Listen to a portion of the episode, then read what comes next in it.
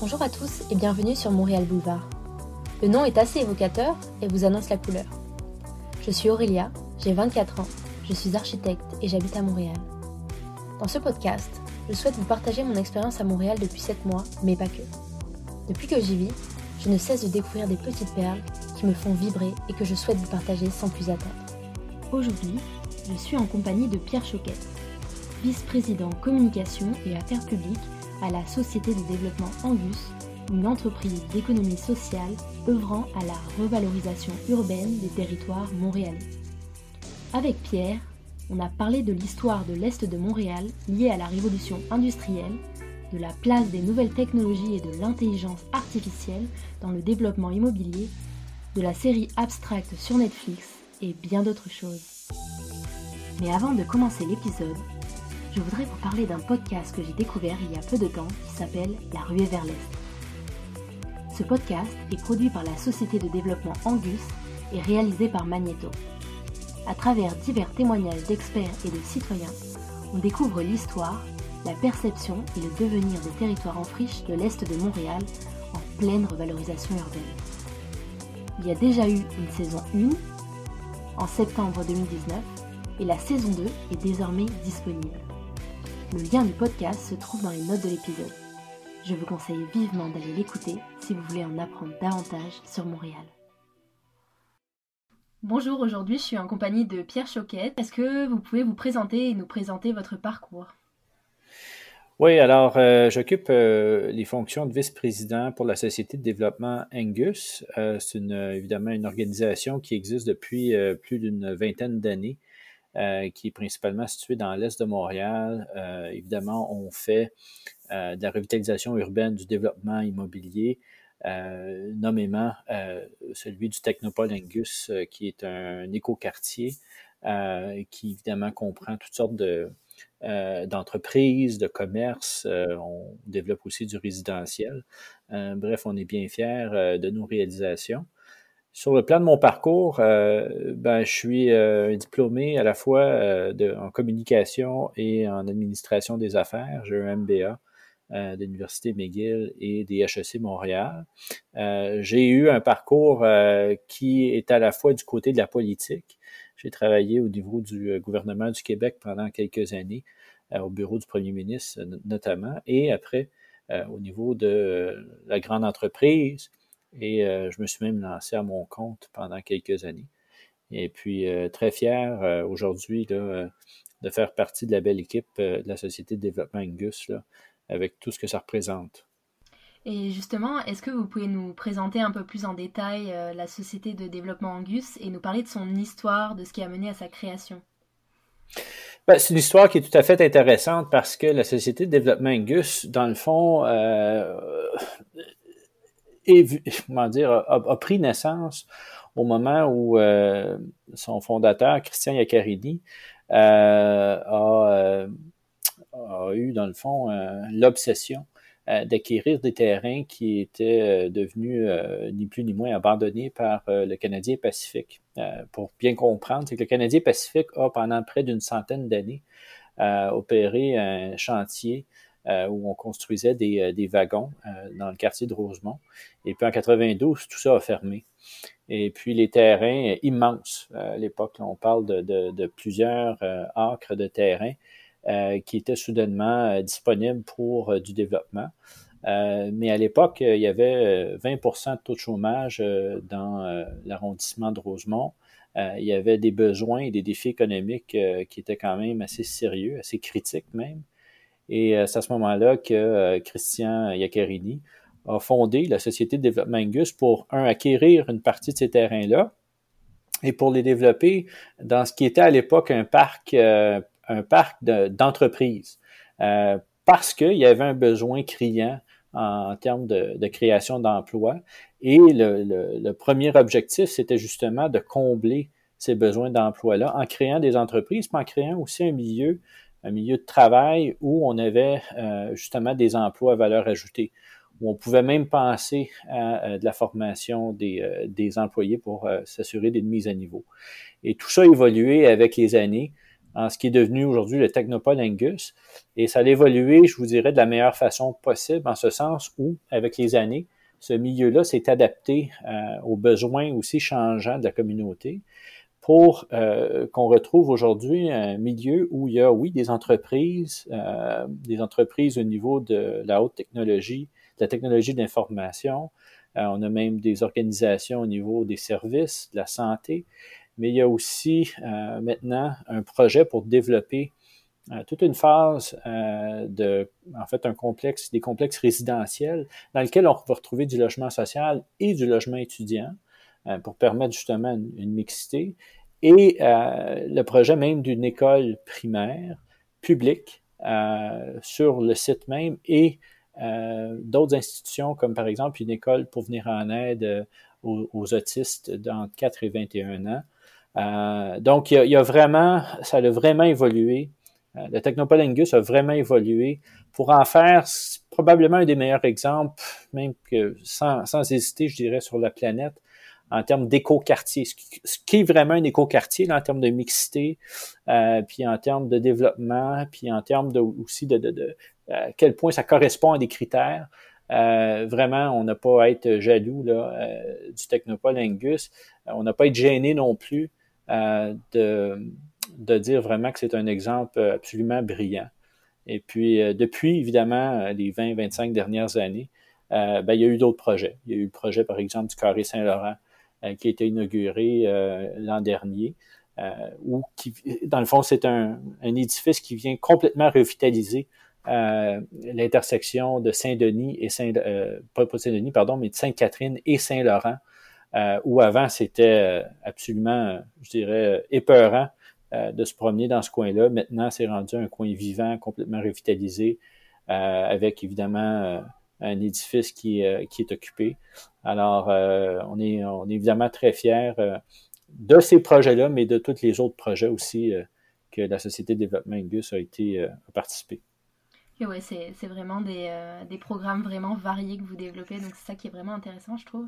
Pour nos auditeurs, je voudrais revenir un petit peu sur le contexte euh, urbain et historique des territoires de l'Est de Montréal, parce que là, euh, vous avez parlé du territoire d'Angus, donc qui est vraiment un territoire énorme, mais quand on va encore plus à l'Est, il y a plein de territoires un peu de ce type-là, un peu délaissés. Est-ce que vous pourriez nous expliquer un petit peu le contexte rapidement ben, l'histoire de l'Est de Montréal et euh, l'histoire, une histoire qui est liée à la, à la, dans le fond, à la révolution industrielle. Hein. On a vu euh, des entreprises euh, dans l'industrie lourde s'établir dans l'Est de Montréal, mais avec évidemment des changements sur le plan économique qu'on a vécu au cours des, des dernières décennies.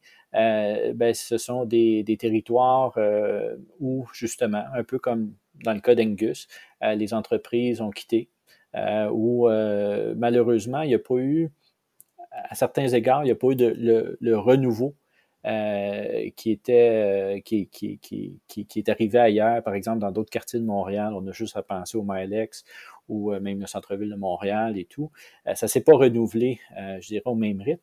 Alors, on retrouve aujourd'hui dans l'Est beaucoup, beaucoup de dévitalisation des milieux, des quartiers. Euh, des quartiers qui ont été plus affectés que d'autres. Euh, et puis, on parle même de, de désert alimentaire. Euh, on parle même aussi de crise de logement dans l'Est de Montréal. donc, il y a des enjeux sociaux, économiques assez lourds, encore assez présents aujourd'hui. Et parce que on a bâti une expertise en revitalisation, parce qu'on a cette expérience-là de prendre des territoires qui ont des besoins particuliers et puis de les, euh, de les revitaliser dans le temps. Euh, bon, on s'est dit que l'Est de Montréal, pour nous, c'était notre défi, c'était le défi de l'avenir. Et c'est pour ça qu'on se penche là, sur, euh, sur l'Est de Montréal pour saisir les opportunités de développer, c'est comme, en fait, d'aider à développer des projets, mais surtout dans le but de aider les communautés à, se relever et puis profiter aussi de, de, de euh, d'une reprise, euh, d'une reprise économique, mais d'une reprise dans le sens qui s'inscrit dans aussi des volontés de, de, euh, de développement durable, de transition écologique, qui va se faire évidemment là, avec toutes les, je vous dirais, les préoccupations qu'on a en termes de, de communauté, en termes de, de désert alimentaire, en termes de, d'une économie responsable, de développement responsable. Euh, évidemment, ça, fait partie de notre ADN au niveau de la Société de développement Angus, puis c'est dans cette perspective-là qu'on euh, veut attaquer euh, ces territoires-là. Et justement, je voulais vous demander, donc vous qui êtes sur plein de types de projets différents, c'est quoi les enjeux de l'architecture et de la construction aujourd'hui au Québec et particulièrement à Montréal? Ben, Premièrement, si on parle d'architecture et de design, je peux vous dire qu'on est quand même choyé à Montréal, au Québec, on a beaucoup, beaucoup de talent. On a énormément d'originalité euh, si on se compare ailleurs. Euh, en début d'année, j'ai été euh, chanceux d'aller visiter quelques villes de Scandinavie. nous sommes allés avec une délégation au Danemark, en Suède et en Finlande pour voir finalement le développement de, entre autres, de quartiers, d'éco-quartiers, comme on en fait à Angus puis ailleurs à Montréal. Et puis pour voir, euh, pour voir finalement qu'il y avait euh, des choses qu'on fait ici que, euh, par exemple, soit eux commencent à faire ou même des choses qu'ils ne font pas encore. mais on a aussi un défi, je pense, au-delà du de l'architecture ou du ou du bâti en tant que tel. On a encore un grand défi sur l'île de Montréal de bien connecter en termes de mobilité, cette, euh, euh, île-là. Euh, une des choses qui nous a marqué en allant en Scandinavie, c'était de voir que dans plusieurs des cas, des quartiers qui sont en développement, il y avait déjà sur place, par exemple, soit des stations pour le train, le métro. Il y avait donc déjà d'infrastructures pour permettre une mobilité. Donc, c'est déjà étant un acquis, c'est beaucoup plus facile de développer avec euh, cette infrastructure-là qui est présente. Contrairement si on pense à l'est de Montréal ici, euh, l'infrastructure demeure à être euh, implantée, développée. On, le fait là, avec, entre autres, le SRB sur P9. on parle de développer soit un, tramway ou un, un, REM pour l'Est, mais c'est toutes des choses qui ne sont pas encore faites, qui ne sont pas encore réalisées et qui vont avoir un impact. C'est sûr que ça va avoir un impact si on réussit à les, à, les développer, mais c'est, je vous dirais, un des grands défis euh, qu'on a devant nous là, pour, euh, pour développer un territoire aussi grand que, que l'Est de Montréal. Oui, d'ailleurs, je, comprends très bien la problématique. Enfin, moi, en tant qu'Européenne, j'ai déjà dit d'ailleurs dans d'autres épisodes, c'est vrai que l'Amérique du Nord et enfin, les territoires d'Amérique du Nord sont quand même construits sur le système de l'automobile. Aussi. À, Montréal, on voit vraiment avec les autoroutes qui traversent la ville, qui coupent Montréal quasiment en deux parties. Euh, donc j'imagine c'est vraiment un enjeu aussi les transports en commun et c'est pas facile à mettre en place aussi puisque c'est c'est pas forcément ce qui a été développé en premier en fait. Euh, ben, c'est que l'autre euh, aspect aussi, d'une façon très concrète de cette réalité-là, c'est que si on veut développer des, des, milieux de vie euh, qui sont comme par exemple des écoquartiers, euh, il n'y a euh, pas nécessairement, je vous dirais, une compatibilité avec l'utilisation de la voiture, en ce sens qu'on veut créer, par exemple, un milieu où tout est à proximité, d'une façon où on va privilégier, par exemple, la densité de ces milieux-là, mais par ces mêmes principes-là, on ne peut pas se permettre d'avoir des espaces pour les stationnements, même pour la circulation. Donc, à un moment donné, il faut euh, être conséquent dans les choix qu'on fait. C'est-à-dire, si on développe effectivement des écoquartiers où on peut faire à proximité euh, le travail, euh, même les études, bon, le divertissement, la consommation, ben forcément, on va peut-être laisser de côté un peu plus, par exemple, l'automobile. Alors, si on fait ça, ben là, il faut s'assurer à ce moment-là de pouvoir quand même avoir les, moyens de transport euh, adéquat. Alors, il faut pour ça développer justement davantage euh, la mobilité euh, sur le plan des, transports en commun.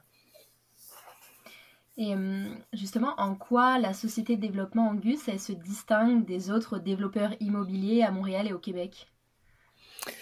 Ben, je vous dirais dans sa forme et dans aussi euh, dans les projets qu'on euh, fait. Euh, premièrement, on est une, un organisme à but non lucratif. Alors, on, on a une, je vous dirais, une approche qui est basée beaucoup plus sur euh, oui, la rentabilité de nos projets, ça c'est important, mais je vous dirais qu'on n'a pas une obligation, euh, par exemple, euh, que pourrait avoir une entreprise cotée à la bourse qui doit justement rendre des comptes à leurs actionnaires et puis s'assurer d'avoir un dividende en bout de ligne.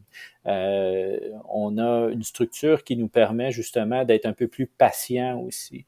parce que si on veut faire du développement de la bonne façon et puis quand je dis de la bonne façon, c'est que ça soit en cohésion avec le milieu, en cohésion avec la communauté. Euh, ben des fois, ça prend un peu plus de temps. Euh, donc, il faut s'installer, il faut bien comprendre le milieu, il faut bien comprendre les besoins de la communauté. Il faut s'adapter aussi à l'évolution de cette communauté-là. Euh, chose qui est vraie là, dans le cas du Technopole Angus, c'est exactement ça qui est arrivé. donc, la forme de notre entreprise nous permet d'être un peu plus présente, un peu plus patiente, et puis de répondre à ces défis-là euh, au lieu de, par exemple, euh, acquérir un terrain, bâtir euh, des, des, immeubles rapidement pour après ça passer à un, autre projet et puis que ce projet-là finalement tombe entre les mains d'un gestionnaire d'immeubles. on, nous, c'est pas comme ça qu'on voit les choses. on veut favoriser, par exemple, le commerce local, on veut favoriser les emplois locaux, tout ça. Alors, pour s'assurer que ça, ça se réalise, ben forcément, il faut être là.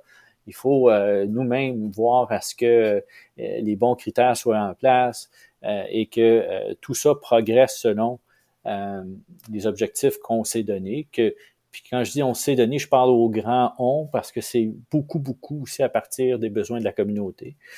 Alors ça, c'est fort différent, je pense, que d'un d'un entrepreneur plus traditionnel. Et puis des projets sur lesquels on, s'investit, c'est des projets qui euh, souvent euh, vont euh, correspondre à des besoins sur le plan social. on va aussi favoriser beaucoup l'inclusion de l'économie sociale sous forme d'organisation ou de service ou autre. Et puis, on se, on gênera pas aussi à, à penser, développer justement euh, des services, que ce soit au niveau santé, éducation, euh, qui riment pas toujours avec euh, une pleine rentabilité ou, je dirais, une viabilité maximale. si on pense, par exemple, à tous les défis de développer des écoles publiques sur l'île de Montréal, on en a entendu beaucoup parler dans l'actualité, là. les entrepreneurs privés, normalement, ils pensent pas à bâtir des écoles publiques sur les meilleurs terrains qu'ils peuvent acquérir. Euh, parce qu'il y a un, souci de rentabilité. Ben, je vous dirais qu'à la, différence de ça, euh, nous, dans le, l'îlot central euh, qui est dédié à, la, deuxième phase de développement du Technopole Angus, ben, on a prévu avoir une école primaire publique là. On pense que c'est la meilleure chose pour la communauté. Et puis, c'est nonobstant, évidemment, l'impact sur une rentabilité ou une profitabilité. Hmm. C'est quoi le processus euh, pour le développement d'un projet euh, euh, que vous avez, que ce soit l'acquisition du site, le choix du programme, le financement, la construction? Est-ce que vous pouvez nous dire un peu comment ça se passe en général? Ou alors pour l'un de vos projets principaux, mettons le Technopole?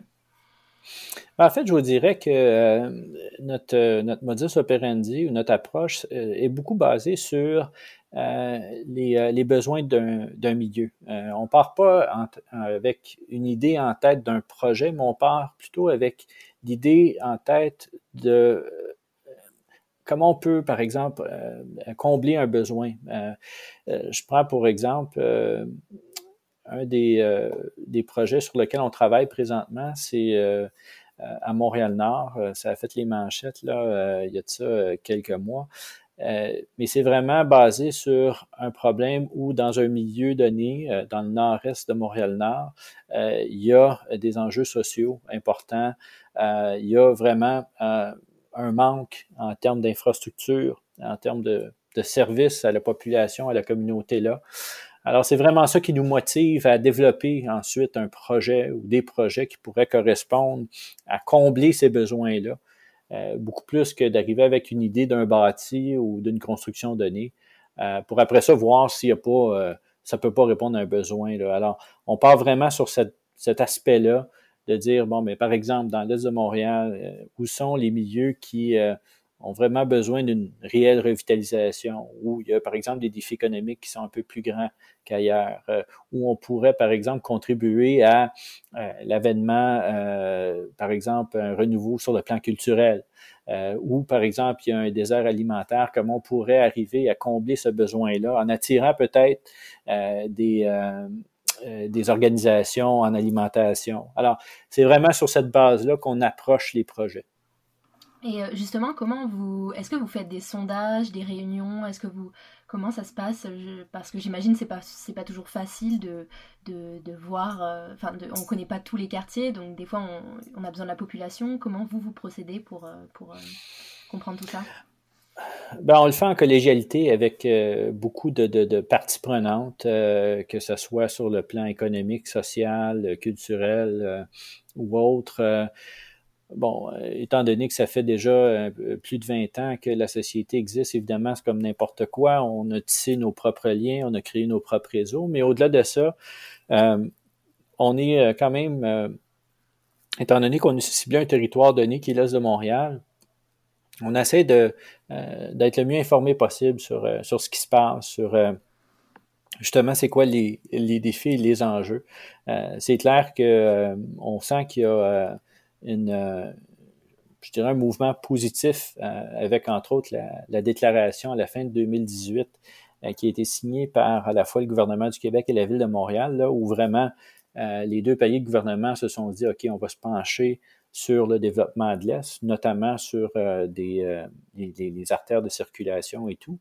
mais tout ça engendre, en fait, puis même bien avant qu'il y ait la déclaration, on sent qu'il y a un mouvement pour pour l'Est, un mouvement pour développer ce territoire-là, puis d'en faire justement, euh, je dirais, la, prochaine étape du développement de Montréal, si on regarde par, rapport au, siècle dans lequel on est, comment on peut profiter de ce territoire-là qui est à développer euh, pour emmener euh, la ville plus loin, pour vraiment faire en sorte qu'il y ait un développement là qui, qui reflète là, ce que va être l'avenir euh, de la ville de Montréal. Alors tout ça, on, en fait partie, on participe à ça.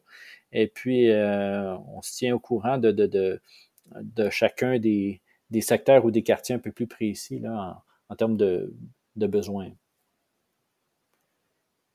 Pour développer vos projets, donc euh, vous faites l'appel à des architectes, bien sûr. Et moi, je suis architecte, donc c'est une question qui m'intéresse beaucoup. Qui sont les architectes qui dessinent et conçoivent les projets et comment vous les choisissez? Comment ça se passe? Ben, on a, c'est sûr qu'on a, euh, avec le temps, on a forgé des, euh, des relations intéressantes avec différents collaborateurs euh, sur le plan de l'architecture, sur le plan de l'aménagement, que ce soit paysager, sur, bon, même avec au niveau de l'ingénierie, des technologies et tout. mais on peut y aller par, évidemment, par, soit par appel d'offres, par, sur invitation ou autre. ça va dépendre des projets. je vous dirais que quand on approche un projet, euh, on a des fois une idée euh, des partenaires possibles ou non. Euh, des fois, ça prend un peu plus de temps. Ça va dépendre vraiment de quel type de projet on parle. Évidemment, si c'est un projet qui vise, par exemple, davantage des services, que ce soit pour des fins communautaires ou autres, on sait qu'il y a des partenaires qui sont un peu plus, je vous dirais, expérimentés dans ce genre de projet-là. Euh, si euh, c'est par exemple pour euh, d'autres fins, que ce soit du bureau, du résidentiel et autres. On essaye finalement de trouver toujours les partenaires, ou du moins on souhaite trouver les partenaires qui soient les plus, les mieux, les mieux adaptés peut-être à, chacun des, des projets qu'on a. Quels sont les principaux obstacles que vous rencontrez lors du développement des projets à, toutes les étapes, on va dire? Ben, ça dépend. Ils sont de, ils sont de, je dirais, tout acabit dans le sens où, euh, évidemment, le, le, le, euh, le, défi, hein, si on regarde l'Est de Montréal, un des principaux défis, c'est euh, tout ce qui a trait à la décontamination des sols.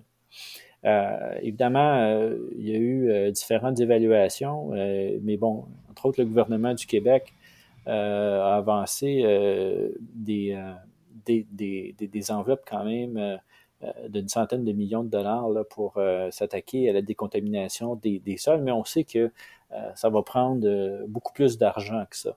Alors ça, c'est un des, des enjeux parce que à terme, quand va venir le temps, par exemple, de, de développer des projets, bien, ça va rentrer ça dans les coûts de projet. Alors, c'est des coûts qui sont souvent importants qu'il faut considérer. Euh, au-delà de ça, c'est beaucoup aussi euh, le, le, le, le, défi, c'est pas de prétendre arriver avec une solution. Euh, quand on, par exemple, on arrive dans, dans, dans, dans une communauté, euh, il faut avoir l'esprit ouvert, il faut être à l'écoute, euh, il faut savoir que la communauté euh, ben, a aussi euh, ses propres prérogatives, a ses préférences, euh, voit aussi le développement d'une certaine façon, est attaché à certains aspects de son patrimoine. Alors, il ne faut pas jamais tomber dans, l'erreur de prétendre arriver avec des solutions toutes faites. Il faut justement se donner le temps. Puis des fois, se donner le temps, pour beaucoup d'entrepreneurs que je considère un peu plus traditionnels, ben ils n'ont pas tous ce luxe-là. Euh, nous, on, essaye, euh, dans la mesure de nos moyens, euh, de pas justement arriver en bulldozer, de, prendre le temps, de bien comprendre. Alors, ça aussi, c'est un, défi important de prendre ce temps-là, puis d'arriver avec quelque chose qui fait un consensus, et puis qui va, on le souhaite là, toujours, attirer l'engagement et l'adhésion. C'est quoi les principaux changements que vous avez pu voir à Montréal, euh, mettons ces 10-15 dernières années euh, Puisque vous participez à ce changement-là, comment, comment vous avez vu évoluer tout ça euh, Pas forcément sur les territoires de l'Est, mais en règle générale?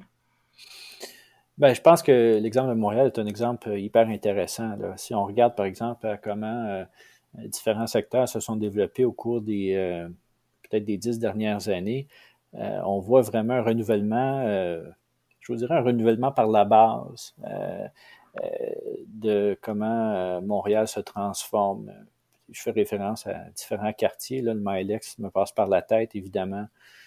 Mais d'autres quartiers aussi, la Petite Bourgogne, par exemple, aussi, c'est un autre bon exemple. Griffintown, c'est un peu différent là, par rapport aux, aux, deux exemples que je viens de vous nommer, mais tout ça pour dire que euh, y a un renouvellement qui se fait de façon assez intéressante. Puis, je pense qu'il correspond à forger une identité encore euh, plus distinctive pour Montréal si on compare Montréal aux autres grandes villes canadiennes ou même euh, aux villes nord-américaines. Et je pense que pour ces raisons-là, Montréal est en train de, de vraiment se forger une identité qui est propre, qui est particulière, elle l'a toujours eu, évidemment, cette identité-là, de par, évidemment, l'aspect culturel et tout. Mais de plus en plus, je pense que dans son développement, dans la façon que ces quartiers-là se développent avec leur identité propre, avec euh, tout les, aussi l'aspect social et culturel qui entoure ce, développement de quartier-là, euh, je, suis vraiment content euh, d'être ici puis de vivre ça et puis de, avec la société de développement Angus d'en faire partie. Euh, je voudrais revenir un petit peu sur le volet écologique, enfin écologique, environnemental. Est-ce que c'est difficile aujourd'hui au Québec de développer des projets environnementaux? Comment ça se passe? C'est pas, je vous dirais pas que c'est difficile, je vous dirais que c'est nécessaire d'avoir ces, ces préoccupations-là constamment en tête. Ça fait partie de l'ADN de, la Société de développement Angus depuis son début. Il y a de ça, justement, 25 ans déjà, la Société de développement Angus parlait du développement durable comme étant à la base euh, de, du développement des projets, de ces projets. Aujourd'hui, c'est rendu, euh, je vous dirais, un peu plus commun. Euh, on en entend beaucoup parler, beaucoup prétendent le faire. Est-ce qu'ils le font tous de la bonne façon? Ça, on peut évidemment poser la question, mais c'est absolument nécessaire euh, d'avoir à la fois en tête les composantes des retombées environnementales, économiques et sociales. Puis j'ajouterais à ça évidemment d'autres composantes, que ce soit euh, le volet par exemple culturel, euh, aussi avoir ou s'assurer d'avoir une mixité sur des, dans des développements qui sont réalisés sur le plan évidemment économique et autres. Alors, c'est absolument essentiel et nécessaire. Si on revient au plan environnemental, strictement environnemental, euh, ben on doit continuer euh, à avoir une contribution importante, si ce n'est que pour abaisser, par exemple, le, le, le, niveau des gaz à effet de serre. Puis ça, c'est possible de le faire quand on construit parce qu'on peut, par exemple, recourir à des formes d'énergie alternatives. On peut aussi développer des technologies comme on le fait présentement où euh, on, fait une meilleure utilisation, une utilisation plus intelligente, par exemple, de la climatisation et du chauffage, euh, pour, dans le fond, réduire euh, l'énergie qui est reliée à, ces systèmes-là. donc, il y a encore beaucoup de chemin à faire, puis c'est absolument nécessaire et essentiel de constamment y penser, de constamment évoluer aussi là-dedans, puis d'innover. Euh, comme on le fait, euh, comme on essaie de, euh, de le faire. Puis j'ajouterais à ça tout le volet de l'intelligence artificielle qui, bon, aujourd'hui très présent sur le plan, par exemple, de la domotique ou même sur le plan de la sécurité. Mais je pense aussi qu'il peut jouer un, rôle important quand on pense aux questions d'efficacité énergétique, quand on pense à euh, la façon aussi de développer des quartiers euh, pour s'assurer qu'il y ait une plus grande efficacité, euh, pour assurer qu'il y ait un meilleur échange entre, par exemple, les commerces qui opèrent en journée et le résidentiel qui opère en, ben, en fait, qui est occupé en soirée. Alors, toutes ces, relations-là entre ce qui est construit peut très bien justement être, je dirais, géré encore d'une façon plus efficace avec euh, l'utilisation des technologies, de l'intelligence artificielle, etc. Oui, justement, euh, pour revenir à ce que vous avez mentionné au début de la réponse, euh, c'est la climatisation. il me semble avoir vu dans une de vos vidéos que vous avez réussi à utiliser la climatisation des bureaux pour chauffer les, appartements du même quartier la nuit, hein, c'est ça? Enfin, la, soirée, c'est ça? Oui, ça, on a, trouvé un, nom, un, beau petit nom, ça s'appelle la boucle énergétique.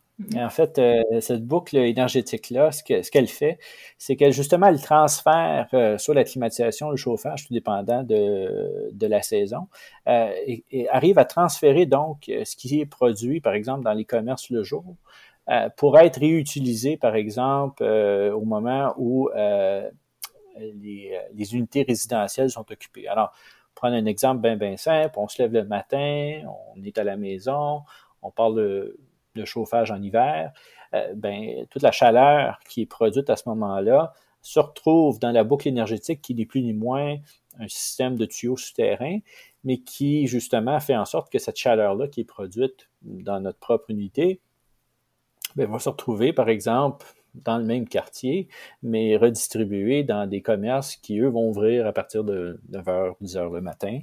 Euh, donc, c'est une façon de, mieux gérer cette énergie-là. Et puis, ça fait en sorte que dans le cas du, euh, Technopole, euh, justement du développement de l'écoquartier avec la boucle énergétique, on arrive à abaisser euh, le niveau des gaz à effet de serre, on, la baisse de 26% Alors, c'est pas rien. On pense à un projet qui est, somme toute, assez, assez limité, assez contigu sur l'île de Montréal, mais si on s'imagine à plus grande échelle, qu'est-ce qu'une technologie comme la boucle énergétique pourrait avoir comme impact, je trouve ça vraiment intéressant.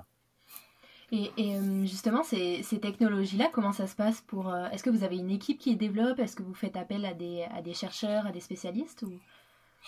Oui, tout à fait. On a fait appel avec, euh, on a fait appel à une firme notamment qui s'appelle Énergère, qui est une firme basée au Québec, à Montréal, qui justement a, regardé cet enjeu-là avec nous pour pouvoir l'implanter. Euh, à même le, projet de, de, l'îlot central euh, euh, au Technopole. Et Énergère nous disait que parce que justement, on avait le luxe de prendre le temps de bien développer la chose, que ça prenait un partenaire comme la Société de développement Angus pour y arriver parce que c'est une technologie qui, eux, savaient pouvoir fonctionner. mais comme c'est une première et comme ça n'a jamais été développé avant, c'était difficile de le faire dans le cadre de, d'autres projets. Euh, alors que nous, euh, vraiment, euh, on a pris le temps pour développer. Puis on souhaite, honnêtement, on souhaite qu'une technologie comme celle-là puisse faire école. Autrement dit, qu'on puisse la reproduire et puis l'utiliser ailleurs. C'est vraiment euh, ouais, un, modèle en fait pour toute l'industrie de la construction au Québec finalement que vous, avez là. Ben, je prétends pas que ça peut être utilisé tout le temps euh, pour toutes sortes de projets. Je pense qu'il faut avoir des, euh, des, conditions précises. Mais si on pense par exemple au développement un peu comme celui du Technopole d'un quartier qui va comprendre à la fois du commerce, du résidentiel, des édifices à bureaux et puis peut-être même des services publics, euh, ben, à ce moment-là, on a à peu près rassemblé toutes les conditions possibles euh, pour qu'une technologie comme ça soit, soit bien utilisée. Hmm.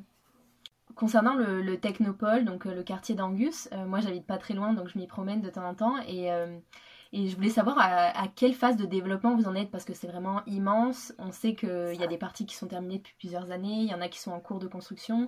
On voit que c'est un quartier qui, qui, va bouger, qui va être amené à bouger. Et puis il y a tout cet aspect euh, historique, patrimonial des, des, anciennes euh, euh, qu'on appelle, on appelle les shops, c'est ça hein? Des shops Angus, oui qui étaient euh, des, Est-ce que vous pouvez nous dire un petit peu ce qu'il ce y avait avant? En fait, c'était Canadien Pacifique, qui est une, euh, une, entreprise qui existe encore, qui opère encore euh, aujourd'hui des, des, trains et puis qui gère tout un réseau finalement de chemin de fer. mais à l'époque, Canadien Pacifique s'était installé à Montréal, donc dans Rosemont pour construire des trains. Puis on pouvait y construire à l'époque des trains de A à Z, à partir de la locomotive jusqu'au euh, wagon-restaurant. Euh, on, avait vraiment euh, un chantier là, qui avait à la fois des, des, ébénisteries, on y faisait aussi, il y avait des ateliers de couture. Alors on faisait vraiment des trains de A à Z. et ça a duré évidemment, je vous dirais, pendant presque 100 ans. Euh, jusqu'en 1992 où, euh, en 1992, vraiment, on a fermé les portes. Mais c'était un immense territoire. Euh, c'était une usine qui était absolument gigantesque. imaginez aujourd'hui, là, on a juste à penser à des, usines qui, qui produisent des, des, voitures. Imaginez des trains. Alors, ça avait évidemment, en proportion, ça avait, c'était immense. et c'est sur ces terrains-là qu'aujourd'hui, on retrouve, entre autres, euh, le Technopole, mais c'était ça dépassait largement les frontières du Technopole. Ça allait euh, jusqu'au boulevard, euh, je crois, au boulevard P9. si on part à partir de la rue Molson. donc, ça, c'était extrêmement grand comme, comme terrain. toute cette, cette, surface-là occupée par, par l'usine, c'est absolument gigantesque. Oui, c'est jusqu'au stade olympique à peu près, finalement. Exactement. oui, exactement. Ouais vraiment immense. Là, je vais aborder un autre aspect, mais que je trouve particulièrement pertinent et novateur, surtout sur, euh, euh, sur une entreprise qui est dans le domaine de la construction, l'aménagement urbain, c'est votre manière de communiquer. Euh, moi, je vois en tant qu'architecte, je m'intéresse beaucoup à, enfin, je m'intéresse beaucoup aussi à la communication, tout ça, et je trouve que c'est quelque chose qui manque souvent dans, dans les firmes, dans le domaine de la construction. Et vous, euh, vous, vous, communiquez à travers, euh, que ce soit des capsules vidéo qu'on peut retrouver sur le site de la Société de développement Angus ou sur vos réseaux sociaux, dans lesquels vous parlez de vos valeurs, des différents projets que vous mettez en place, etc. Mais aussi à travers le podcast La rue est vers l'Est que vous avez développé avec Magneto Balado.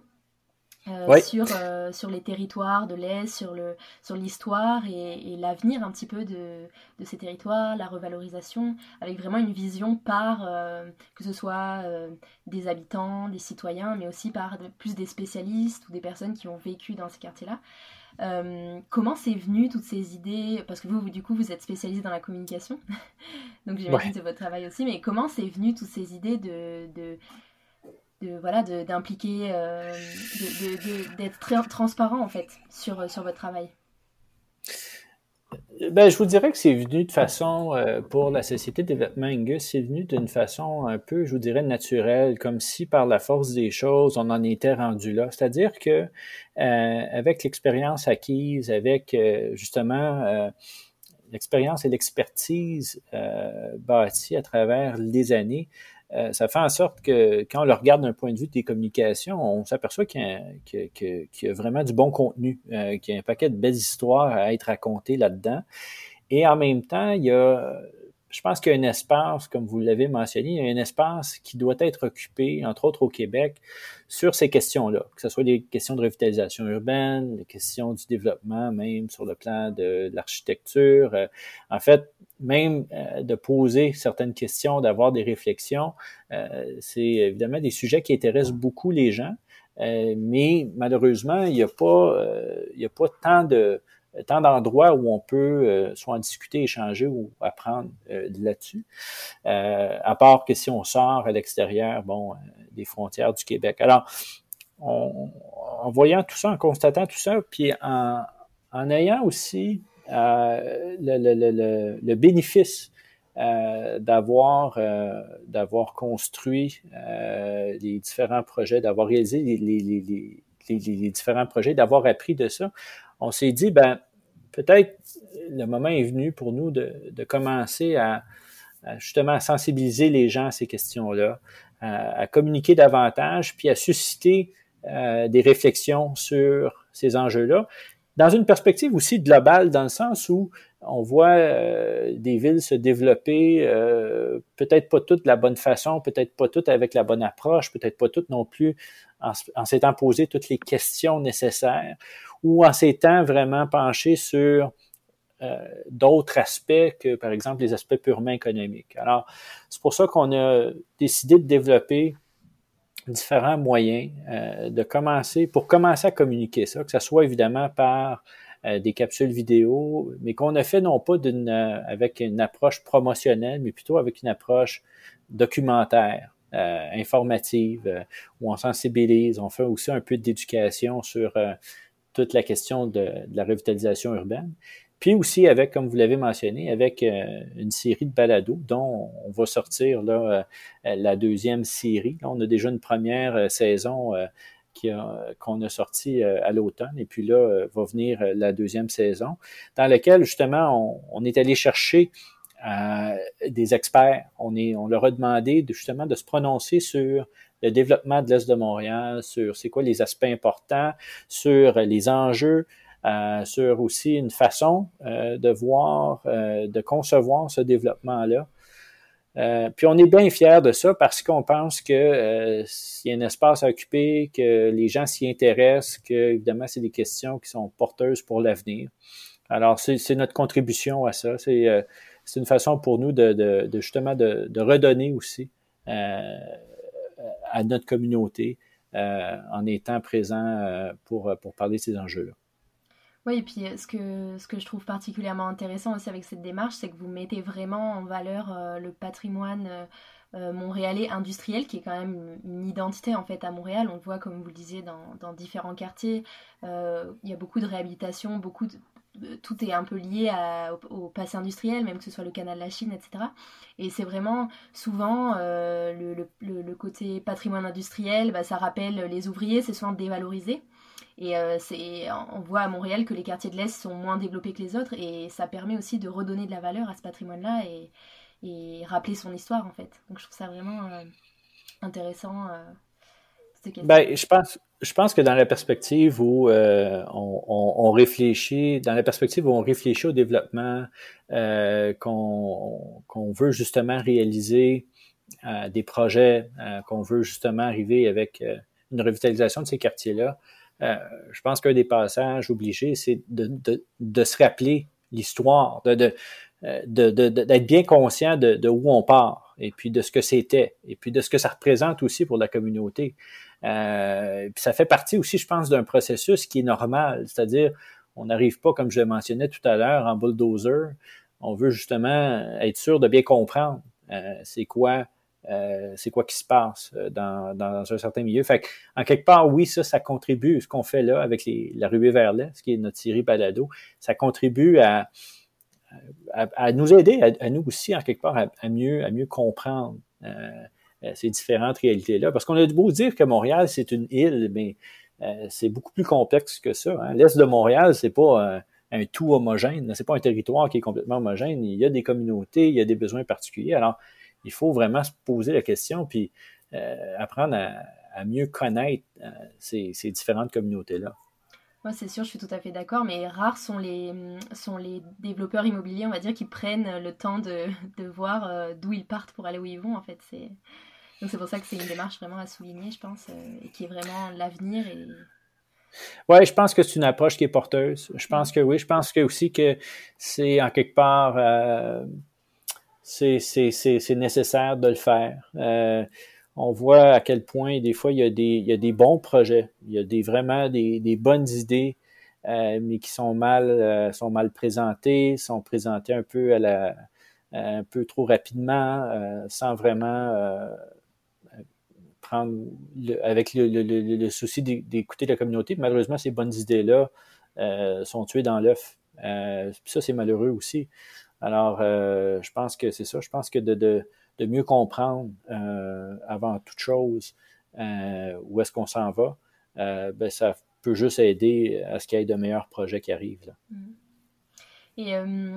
Et en quoi vous aimez la ville de Montréal En quoi vous y restez, vous y vivez ben, je pense que il y a beaucoup de raisons, mais pour avoir voyagé un peu, euh, surtout en Amérique du Nord, on s'aperçoit à quel point, quand on va ailleurs en Amérique du Nord, à quel point Montréal est unique, à quel point on est chanceux euh, d'avoir une ville qui est à la fois diversifiée, ouverte, euh, culturelle, vivante, et puis en même temps où il y a une proximité, il y a une chaleur, où les gens sont, sont sont, ce qu'ils sont. Euh, euh, le centre-ville, c'est une chose, mais quand on va dans les, quartiers avoisinants, on s'aperçoit de, toute cette, euh, cette chaleur-là, cette authenticité-là que les Montréalais ont, qui n'est pas nécessairement vrai partout ailleurs.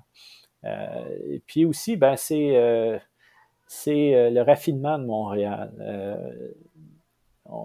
je pense que l'aspect culturel y est pour beaucoup. La mixité aussi des différentes cultures euh, euh, apporte énormément de richesse dans cette ville-là. Alors, Montréal, c'est vraiment une, ville particulière, une belle ville, une ville de renommée mondiale qui, je pense, moi, peut s'attendre encore à des plus beaux jours en termes de rayonnement parce que c'est un modèle qui est très porteur pour l'avenir. Et justement, comment vous voyez Montréal dans dix ans, mettons? Ben, je la vois, euh, je la vois euh, justement évoluer, mais euh, dans le sens où ça va être fait d'une façon, je dirais, sur le plan humain, de la bonne façon. je pense que les gens ont compris à Montréal qu'il y a une limite à faire du développement qui est désincarné. je pense que les gens à Montréal voient euh, tout le potentiel euh, que la ville peut devenir ou que la ville peut avoir, euh, mais en même temps, ils veulent pas perdre leur sens de la communauté. Ils veulent justement être sûrs que leur identité n'est pas brimée ou dérangée par le développement de la ville. Alors, je pense que c'est une ville qui, tout compte fait, qui va, qui va bien vieillir, qui va vieillir avec son identité propre, qui deviendra pas autre chose que ce qu'elle est. Alors, dans dix ans, euh, je vous dirais que Montréal va s'être développé de la bonne façon. Et euh, est-ce qu'il y a un message que vous aimeriez passer euh, aux personnes qui œuvrent au développement urbain et architecte du Montréal, que ce, soit des architectes, développeurs, entrepreneurs, qui nous écoutent par exemple? Ben, en même temps, voyez-vous, je pense que dans les circonstances euh, dans lesquelles on est présentement avec euh, la pandémie et autres, euh, c'est clair qu'il va, il va y avoir un, après, une relance après la pandémie. Et je pense qu'on a toutes les raisons au monde de prendre le temps de bien en profiter. et puis, je dis ça dans le sens où que c'est comme dans n'importe quelle situation de crise, il y a tout le temps des opportunités qui se présentent, qu'on présentement on peut peut-être ne pas s'imaginer, euh, mais qui vont certainement se présenter. Il y a probablement aussi là-dedans euh, des opportunités à ne pas saisir, euh, justement en raison de ce qu'on vit présentement. je pense que les gens ont réalisé un peu les impacts de, de la proximité, de la densité, de ce que ça peut avoir dans l'impact que ça peut avoir dans nos vies quotidiennes, une pandémie comme celle-là. Alors, je pense qu'il va y avoir une bonne réflexion à faire pour voir comment Montréal va se développer dans ce contexte-là post-pandémique. Alors, ça va être intéressant. Euh, bien malin celui qui peut prévoir euh, qu'est-ce qui va se passer, mais euh, ça va être intéressant de voir qu'est-ce qu'on peut en tirer comme leçon. Et comment ça se passe le confinement pour vous et puis pour, pour le travail Ben, je vous dirais que c'est pas différent de d'autres. on, on, dire, on, on fait le mieux qu'on peut dans des circonstances qui sont tout de même assez difficiles. Euh, on, est, on souhaite tous évidemment ce qu'on puisse passer à autre chose, mais en même temps, on est, on est résilient, on, passe au travers, on respecte les consignes et puis on fait ce qu'il faut pour euh, pour pas euh, pour pas justement être être contaminé, être infecté par ce, virus-là. Évidemment, travailler de la maison a ses, a ses avantages. ça te permet aussi de peut-être prendre une pause euh, bon, sortir à l'extérieur, aller courir un peu. Euh, mais en même temps, euh, c'est toute la proximité avec l'équipe qui manque. Hein. Alors, c'est à la fois, ça a ses avantages, mais c'est aussi difficile. Oui, c'est sûr, j'imagine. Et est-ce qu'il y a une personne qui vous inspire au quotidien, que ce soit dans votre travail, dans votre vie, dans vos aspirations Je suis inspiré par, par plusieurs personnes. J'ai avec, euh, avec l'expérience, puis avec euh, les connaissances euh, de différentes personnes, j'ai j'ai souvent en tête des exemples d'hommes et de femmes sur le plan professionnel ou personnel. Je ne pourrais pas vous en nommer une personne en, tant que telle. Évidemment, bon, mes parents, euh, les gens de la famille proche avec qui j'ai grandi, euh, des, des, amis. Euh, mais il y a des gens que j'apprends à découvrir, notamment au travail. Christian Iaccarini en est un dont je suis extrêmement reconnaissant de pouvoir côtoyer, de pouvoir travailler aussi, d'apprendre énormément. Alors, je pense que les personnes les plus intéressantes sont celles qui apprennent toute leur vie, euh, puis qui sont, qui demeurent curieux, puis qui voient justement l'intérêt de, des relations humaines, puis euh, la curiosité euh, qu'on peut avoir autour de toutes sortes d'enjeux. Alors, j'essaie d'être, d'être, comme ça, j'essaie de me tenir informé, curieux, pour pouvoir justement bien vieillir. En plus, en ce moment, on a tous un peu plus de temps, alors ça peut être l'occasion aussi de, de, ah oui. d'entretenir tout ça. Ah, tout à fait, tout à fait. Ça, euh, j'aime beaucoup, moi, j'aime beaucoup euh, la, la, musique. Alors, euh, ça me permet, là, avec ma plus vieille qui a, qui a 14 ans, de, de, de d'aller justement la déranger puis lui demander qu'est-ce que tu écoutes là présentement puis elle me fait écouter toutes sortes de toutes sortes de trucs intéressants fait que ça c'est c'est un bon côté, ça, euh, mm. du confinement. Oui. Justement, ma dernière question, euh, est-ce que vous auriez une œuvre à recommander à nos auditeurs euh, qui vous a particulièrement marqué ces derniers temps? Et ça peut être n'importe quoi.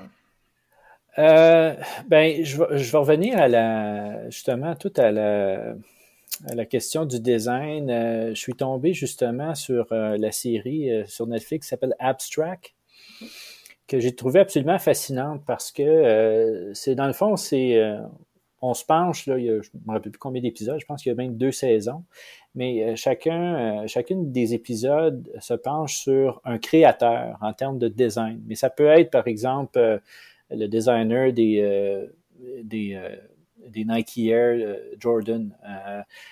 ça peut être le designer, par exemple, des automobiles, Ralph Gilles, qui est un Montréalais qui, a, qui est rendu le, en tête du design chez, euh, chez Chrysler.